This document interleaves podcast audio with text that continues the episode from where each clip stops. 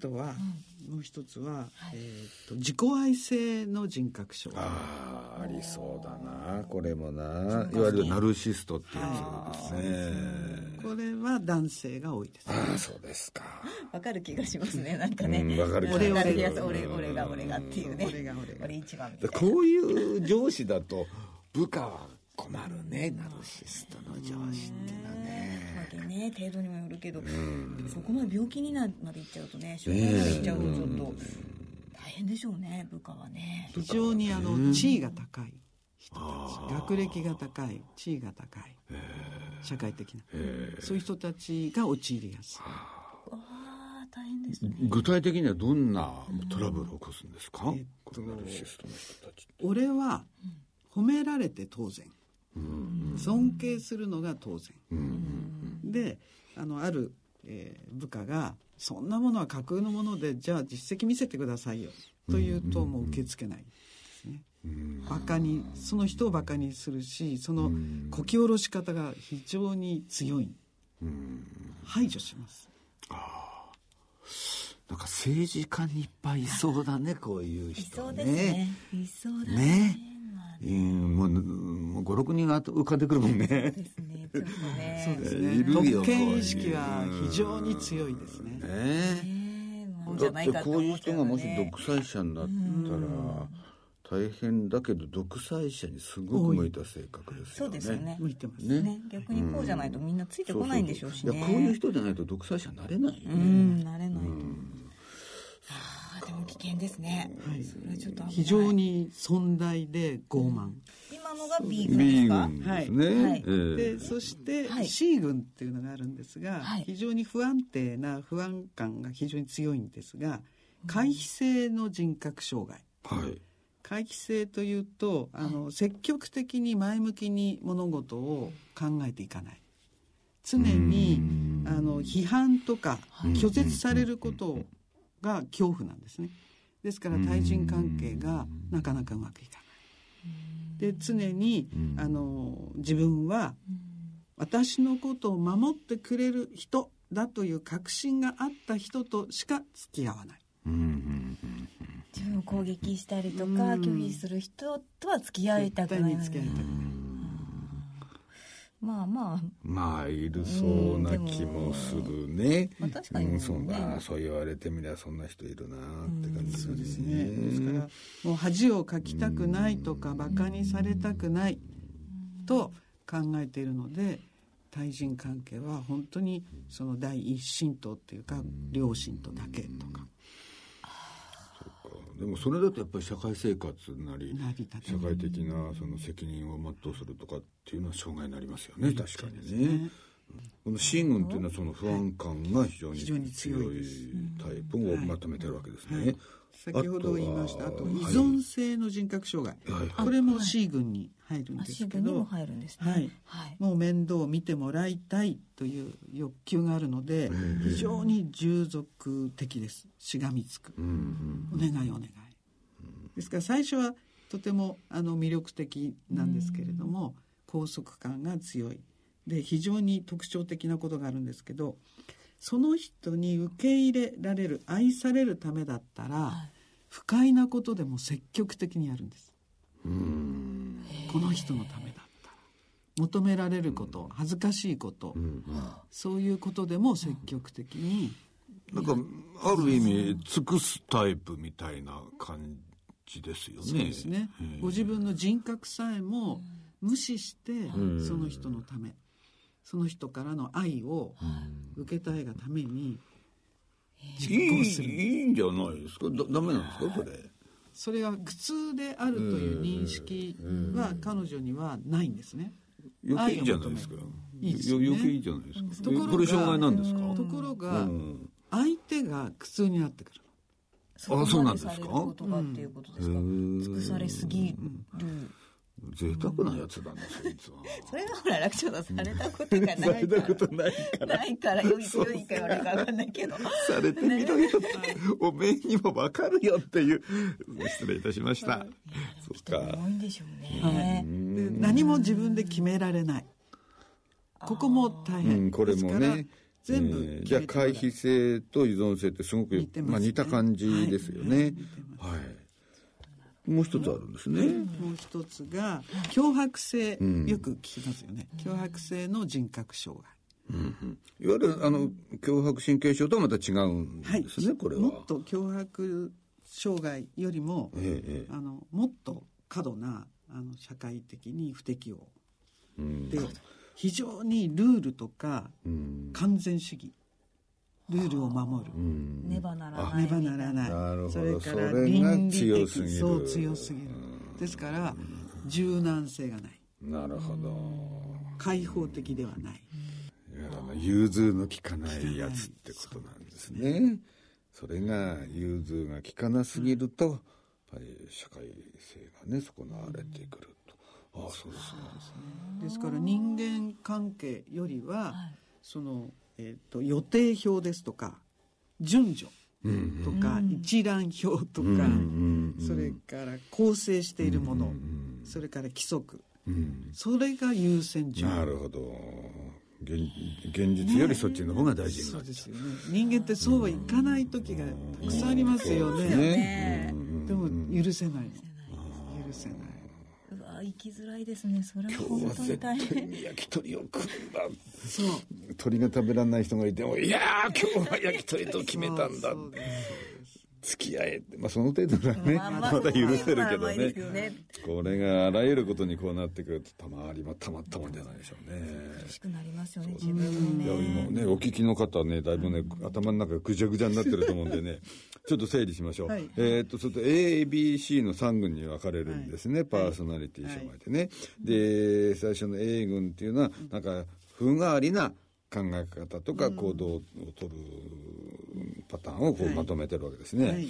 で妄想型地蔵依存型統合失調型の3つがある、で B 群っていうのは感情が激しくて非常にそのために不安定になってしまうというタイプをまとめてまして、はい反社会性境界性演技性自己愛性というのがあるということですね、で C 群っていうのはその不安が非常に強いタイプ、あるいはまああの依存性の非常に強いタイプですね。回避性依存性強迫性の3つがあると、ということを今ね、あのご説明をいただきました、まあ本当にえーねえやっぱり人の性格の問題だから誰にでもどっか多少そういうものってあるんでしょうね。でそれがもう極端になっちゃった場合がまあパーソナリティ障害っていうことなんですけどこれどうしてこうね障害ということになるまで極端にいっちゃうんですか？こ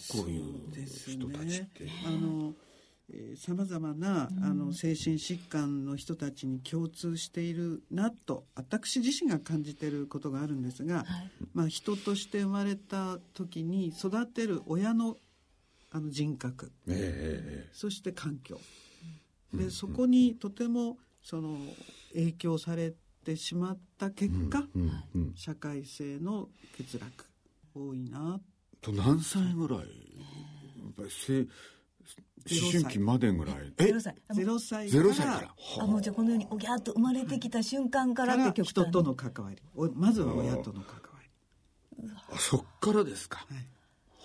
ゼロ歳の時怖い何してたかな。ちょっとね覚えてます？覚えてないです。ゼロ歳のなんか泣いててもちょっとほったらかしちゃったりとかしちゃった。ら 大丈夫かな？大丈夫です。大丈夫ですか？大丈夫です。でもあのとても危機感？危機感。うん、危機感を感じている親であれば。ああなるほど。逆に。あそうか。大丈夫なん。ですじゃあ今篠崎さんが「はあ私大丈夫かしら」と。思ってるってことはもう大丈夫大丈ってこと夫ああよかった。自覚ない親っていうのは困っちゃうんですね。例えば、まあ、その言い出したらきりがないんでしょうけど、どういう育て方をするとこういうパーソナリティ障害を生みやすいんですかね。あのまず、えっと親の人格の問題があるんですけれどもさまざまな A 群 B 群 C 群に当てはまっている人たちの病識があるかどうか。で病識もなく、その例えば倫理観が強いがために悪いことをしたんだから、あなたはそのこういう罰を受けるべきだ。で子供との関わり合いができないので、感情のその理解ができないから、こうこういうことをするとこんなに辛いだろうとか、苦しいだろうという理解を持てない、あ親がね、はい。子供の苦しみを分かってあげられない。分かってあげられない。ほうほうほう親自身がちょっとパーソナリティ障害っていう感じなんですかね、そうねでそんなことに気がついて気がついて。まあ病識があるっていうのは、あの自分が病気だっていうことを自分が認識してるっていう、まあ、そういう意味なんだけど、やっぱり親がねさっきの話じゃないけどやっぱり自分自身がちょっとよまずいんじゃないかというだから、ね、自分に対する客観性みたいな問いかけみたいなそういうものが全くないと、やっぱり子供の苦しみも分かってあげられなくなっちゃうってそ,、そういうことなんですかね。そうですね。あの対人関係って本当に大事だなとは思うのは、まず家族の中の心の交流があって、そしてその、まあ、幼稚園とか保育園とか、他者との関わりから自分を見つめることができて他者の痛みそれから自分自身の成長、自己成長自己認識を持っていっていろんな人たちに関わって自分を作り上げていくわけですよね。はい。そこの始まりはどこっていうと「おぎゃ」って生まれた瞬間から始まるんだな。と子供側からするとですよ、その親に自分の辛さとか苦しさとか分かってもらえないという状況で毎日過ごすわけじゃないですか。で子供側としてはねど他者とのどどういうふうに育っちゃうんですか？他者を寄せつけないかまたはしがみついていくか。そうか情が足りないから自分をこう受け入れてくれる人を探すか、もしくは嫌だから拒絶、まあつまりじゃあ親の代わりを探すってところなんですかね。はい。親のね親に期待しているものを他人に依存するかまるっきりもう諦めちゃう。はい。って一切拒絶しちゃうかっていうふうに極端に分かれていくってことなんですね。本当に共通してるのは人との信頼関係が持てない。信じることができない。っていうのはやっぱり親をし信じられないってことなんですか？そのそこから子供の時にますよ。ね。ああ親に受け入れられないっていうことは、やっぱりそこには信頼感がないっていうことになるんですね。そうですね。ああそその小さなうちにその原因ができてしまうとしたら、治すというか、はいはい。解決はどうしていったらいいんですかね。そうそうですよね。通常のその日本の、まあ、育て方で保育園に入れていくとか小学校に行く。そうすると他者のあの、まあ、教育者が、えそういう教育を受けてますから何かおかしいうん。何かあの欠けてるんじゃないか。はい。ということに気づいていただけるんですね。ああはあ周りの人がね。はい。で教育委員会ですとか施設ですとか、そういうところにその親御さんが呼ばれて、うん。でかなんか困ったことありませんか？という、そういう問いかけをしていきながら、でも親に病識ないんですもんね。そうなんです。何か困ったことありませんか？いいえありません、うちはちゃんと教育しています、ちゃんとしつけてますって親は信じてますもんね、はい、そういう方もいらっしゃいます。親をおまず親カウンセリングしないとダメダメですよね。病識がないとなかなか難しくって、でしょうねですよね。そのうち家出が始まりますよ、子供は。子供は分かねってくれないから。あと飛行に走る。何せ親の注目を浴びたいですよね。ああだからわざと悪いことをわざと悪いことをするとか、引きこもるとか。いや今ね子育て真っ最中のお母さんたちいっぱいいらっしゃると思うんだけどどんなアドバイスをされます、ここういう状況に陥らないためには。まずはその子供を産み育てる前から。前から、ま前から。子供を産み育てるにはどんなその自分の素養とかね、それから感情面情緒面が必要なのか。子供を育てるということはどういうことが起きるのか、どんなふうに接したらいいのかということをまず学習する。その向き合っていく子供に愛情をきちっと持てるかどうか、例えば恋愛をして結婚した、好きになった、でその愛情ってたあの、まあ、男性にね愛情をかけていく時の愛情は自己犠牲的であってもいけないし、過度な要求してもいけないし、いわゆる自立をした夫婦の関係であるのかどうか、あ子育ての前にまず夫婦が自立した関係であるかってことが大事なんですね。そして子育ては2人でお互いに違う人格、男と女という人格が子供に関わっていって育てていくんだっていうまず認識をきちっと確認し合うことでしょうか、ご夫婦で。今でもお父さんがね、子育てに参加すること多くなりましたよね。昔よりだいぶね、愛情を持って接してると親は多分思ってるんだと思うんですよ。でも実際にはこういうパーソナリティ障害の人はたくさん出てくるわけじゃないですか。そうするとやっぱり親にどっかで気がついてもらわないとね。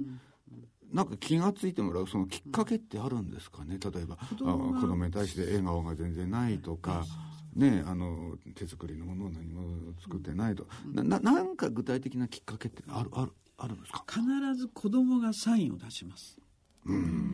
例えばどんなサインなんですか、あのとても夜泣きが多い。ああ夜多すぎる泣きがねとか、それから反応が薄いとか。であやしても喜ばないとか。で赤ちゃんの時からもうあれなんですか？そういうのあのそこは本当にあの、えーはっきり申し上げられないんですけれども、えー、と気質的な問題もありますし、性格の問題もありますから、まず子どものサインを見逃さないようにすること、うん。はい。そして小学生ぐらいになったらどんなサインが出てくるんですか？もうほ不登校になってきます、ね、ああ不登校になる、まあ会社だったら仕事が減っていくとか任されないとか信頼を失うというようなことで一応存在はできるけど、子供だとこれ直接いじめにつながってくつるってことなんですね。怖いねそれは。ね。そうですね。あのこの間現代型うつの時にも、あの関連してお話ししましたけど、発達障害というそのまあ病名が付けられてはいるんですけど、この幼児期の何歳までにはこういうものはクリアしておいてほしいとか、そういうものをあの徐々にこう自分の中に取り入れていかなければいけないものが取り入れられてない。そこも基準になりますので、そこはあの社会の力を借りて、うちの子は今どうなのかということを常に注意して、そこに人間関係を作っていかれれば。お母さんのねことは伺いましたが、今度はその実際に自分がパーソナリティ障害になっちゃった場合、本人はどうすればいいんですか？例えば、まあ、それは認識してない人はたくさんいるんだろうけど、認識したとするじゃないですか、本人が自分がひょっとしてパーソナリティ障害かもしだからこんな辛い思いをししてるんだってこれ、まあ、認識した場合その人はどうすればいいんですか？認識ができている方と、ええ。そうではない方の違い。例えば社会あの社会人になって、まあ、上下関係で組織の中に組み込まれて、上司のその指示に従えない。でそうすると上司が何度注意をしても、同じことをまた何度も何度も繰り返していく。でその時に注意したことについて反省するとか、えー改善をしようという気持ちがない、なるほど、ない場合には認識していな。いな。なるほどそうでしょうね。そうなんですね。そうなのでこの障害人格障害は非常に難しいと言われていて治療法があ治療法。はい。認識してないと治療できないってことですか？そもそも治療の環境に来てくれないですよね。そっかその場に来てくれなかったら治療しようがないもんね。そうですよね、治そうという気持ちってとても大事ですよね。ですよね。辛いから苦しいから。だから治したいという気持ちは非常に健全なんですけれどもそこがまだ生まれてこない。でも自分は人、ね、パーソナリティ障害なんじゃないかと疑うことって、一見いいように思うけれどもそれを本当に疑い出しちゃうことってもしかしたら危険なのかもしれない。いや本当の人格障ねパーソナリティ障害の人ならいいけど、そうでない人がひょっとして俺おかしいんじゃないかと思ってしまうのももしかしたらこれは危険なのかもしれないですね。それがうつにつながったり、神経症につながったり。逆に病気を、になってしまう,、そうそう。自分からみたいな、うんだから自分のことを一度疑ってみましょうっていうのは簡単だけど、これとっても微妙な問題ですよね。ですよね。ひょっとしたら僕私と考えられる人は多分辛くなるし苦しいし、えー疑い深くなるし、でそうすると睡眠不足になっていくし、でそういうケースの場合には必ず病院に、心療内科ですとか精神科に行って、である意味あのテストを受けるという、あのケースがきちっと整ってますから。ね、まあそれはもう専門家だから。ということはやっぱり自分がこう生きてて、ちょっとでもなんか辛いな変変だなと思った時は、とにかくもうあの専門家にね、相談する病院に行くなりカウンセリング受けるなり、辛いなと思ったことはもうほっとかないってことなんでしょうね。そうですね。ねそれはね、ねそうするとこういう力強い、ね先生がこういらっしゃるわけですから。ね。ね、そうですか、いやっぱり辛い時はね、うん。我慢しない。ってことですね。それがね今日の結論ですかね。もうビールを我慢しないようにしよう。そういう問題じゃない。そういう問題じゃない。そこはちょっと我慢しないとみたい。はい。ということで、はい、ありがとうございました。今回はパーソナリティ障害について心理カウンセラーの岸井民恵さんにお話を伺いました。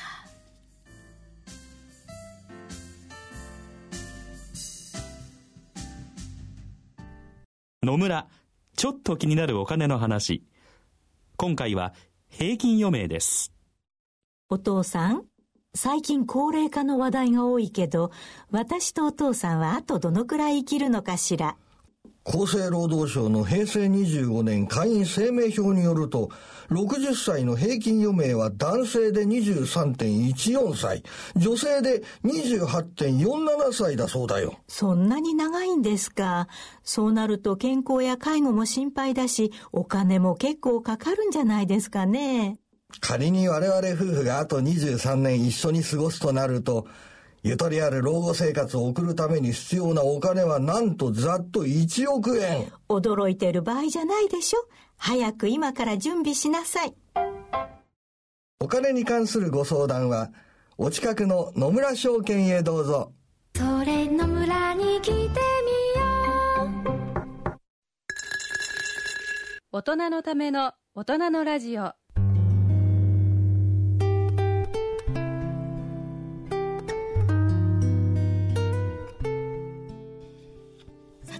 えー今回はゲストをお招きしてお送りしてまいりました大人のラジオいかがでしたでしょうか？いやー奥が深いですね、このね、パーソナリティ障害って問題もね。でも本人には責任がないんだもんね。まあそういうことですよね。その育てられ生まれ方育った環境によって起きてくるからね。気の毒。って気の毒ですよねやっぱりこれあれですね。周りが早く気がついてあげる。そうね。こまあ子供の時はね。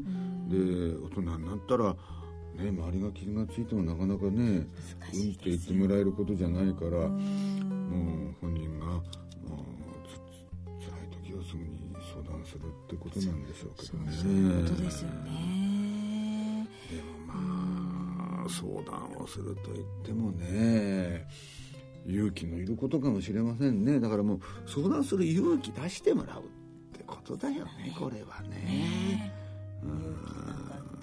出せる方法楽長さん。勇気出せる方法？それなんでそれ難しいこと聞楽長さんなら何でもくのできるかな。あのね 落語で勇気を。落語で勇気うん 落語聞いたら勇気パーソナリティ。障害の健康落語作っちゃうかな作っちゃってねいいじゃないですかね勇気が出る落語勇気が出る落語うん俺が欲しい勇気 楽しみにしてよと。はい。えーではですね、ここでちょっと2つお知らせ？お知らせがございます。1つ。はいはい。はい。えー来年ですね、はい。1月22日日曜日に、大阪梅田にありますハービスホールで大人のラジオの公開録音を開催いたします。梅田まで行ってまいります。はい、私たち2人がですね弁護士のケント・ギルバートさんと、えー京都大学教授の藤井聡先生をゲストにお迎えしての公開録音となります、えー詳細はラジオ日経の公開イベント欄をご覧いただきご応募ください、梅田大阪のど真ん中ですもんね。ね皆さん,、ね、皆さんもぜひぜひね、楽しみにしてます。でこれあの、あれでしょ？皆さんあの、公開だから来ていただいて、はい皆さんの前でやるわけでしょ？そうです。公募いただいてね。もう、はい。ぜひ来てくださいよ、はい交通の便のいいとこですからね。そうですそうですね。はいぜひお美待ちし味しいものもいっておりますぱいあるし。そうだね。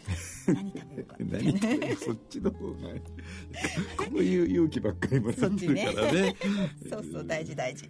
はい。それであとはですねプレゼントがまたございますので、はいはい。こちらご案内します、えー落語のチケットプレゼントのご案内です。こちらはですねその前日1月21日土曜日2時30分午後2時30分から東京都千代田区の清井ホールにて開催されます楽長さんによる落語独演会第3回午後落語に抽選で5組10名の皆様にチケットをプレゼントさせていただきます。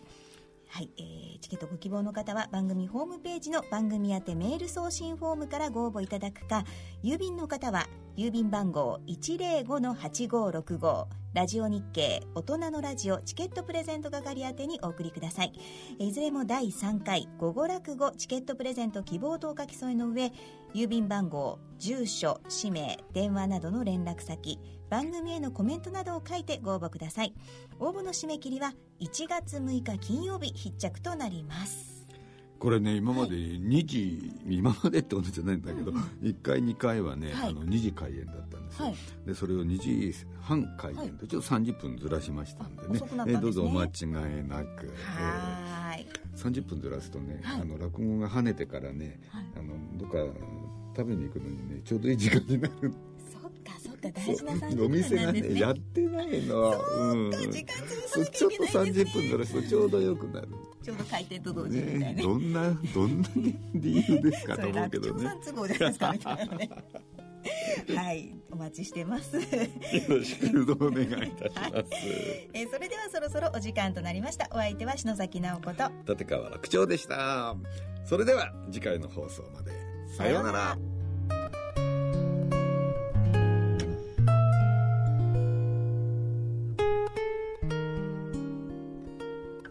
大人のための大人のラジオこの番組は野村証券ほか各社の提供でお送りしました。